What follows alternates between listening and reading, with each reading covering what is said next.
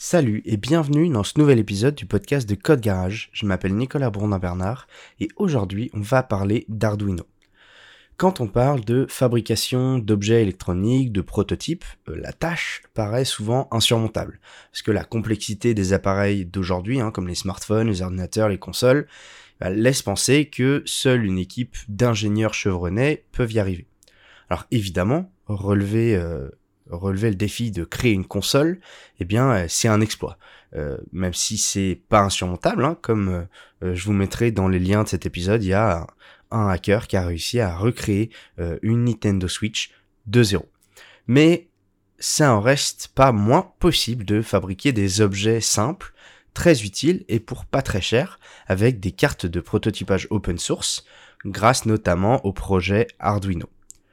Alors le concept d'Arduino, c'est un projet à la fois hardware et software open source qui permet à des créateurs et créatrices de fabriquer facilement des prototypes d'objets électroniques euh, interactifs. Pas forcément d'ailleurs.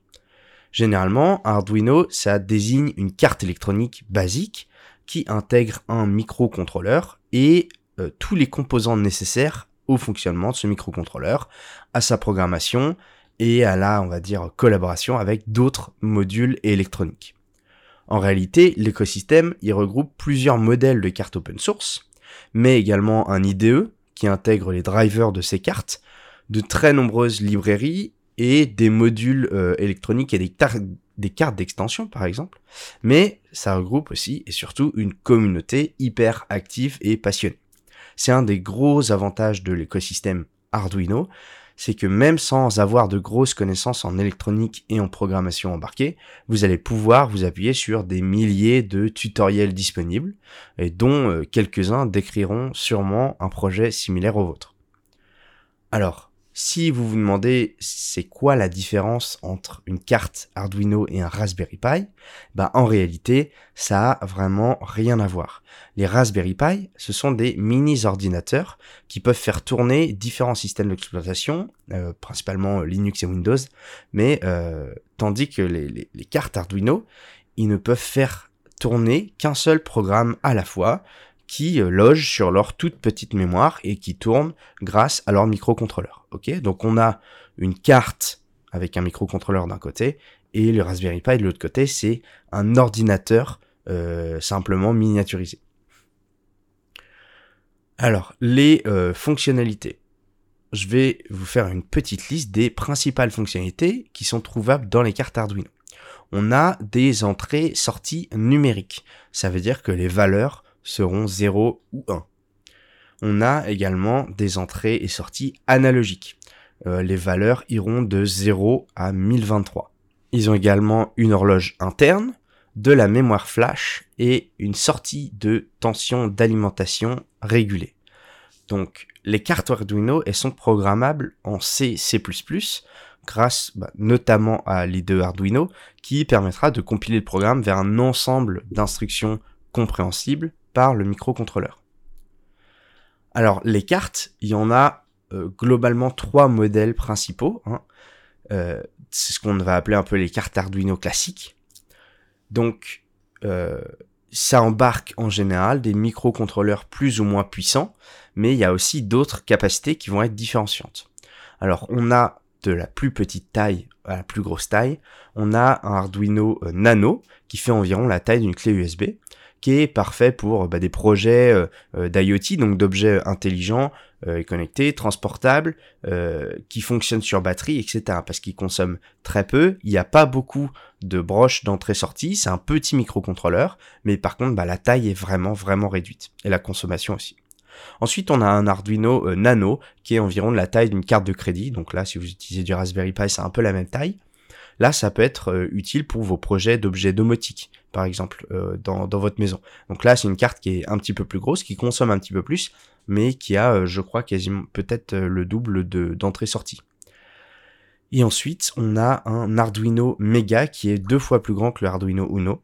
et là, qui est suffisant pour de beaux projets de robotique parce qu'on a vraiment un microcontrôleur qui est beaucoup plus puissant et puis de nombreuses, nombreuses broches pardon, d'entrée-sortie.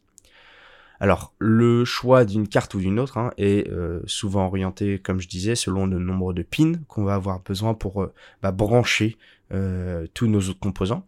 mais aussi, bah, du coup, la consommation de la carte. Est-ce qu'on peut toutes les mettre sur batterie, mais elles dureront plus ou moins longtemps et elles consomment plus ou moins. Mais ce qui est intéressant de savoir, c'est que les cartes Arduino classiques sont pas les seules qui fonctionnent avec l'écosystème Arduino. On a plein d'autres cartes qui sont compatibles que vous allez pouvoir utiliser de la même manière, mais qui vont parfois même avoir des, euh, fonctionnalités encore plus avancées. Alors un bon exemple, c'est l'ESP32. L'ESP32, c'est une carte qui a vraiment un potentiel incroyable et qui bénéficie de toute la simplicité de l'écosystème Arduino.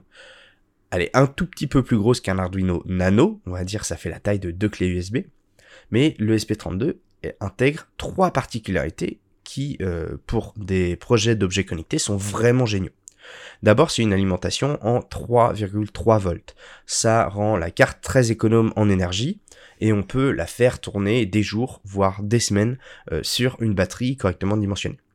Mais il y a également un module Bluetooth BLE, donc euh, c'est Bluetooth Low Energy, et une carte Wi-Fi. Alors pour coupler avec ça, il existe des centaines de modules compatibles avec les cartes Arduino et il faut garder en tête que bah, ça reste un module électronique comme n'importe lequel. Donc il est, compatible avec l'ensemble des composants électroniques disponibles sur le marché. Entre bah, des capteurs de proximité à ultrasons, euh, de son classique, euh, infrarouge, de température, de présence, euh, ça peut être des capteurs d'humidité, etc. Et ben en fait vous pouvez fabriquer un nombre incroyable d'objets utiles pour votre quotidien, pour vos proches, ou même pour vraiment faire un prototype d'objet. De mon côté, euh, j'ai mis en ligne euh, des projets open source disponibles euh, que je vous mets dans les liens de l'épisode, dans les notes de l'épisode. Il y en a un qui est basé sur un Arduino Nano et un autre sur un ESP32. Il y a donc un système d'arrosage automatique de plantes d'intérieur et l'autre c'est un lecteur euh, MP3 ou un lecteur de bruit blanc pour les bébés, mais pas seulement, on peut s'en servir de lecteur MP3 un peu plus classique. Voilà. J'espère que cet épisode vous aura été utile, que vous aurez appris des choses. Moi, je vous donne rendez-vous la semaine prochaine pour un prochain épisode du podcast ou directement sur code-garage.fr.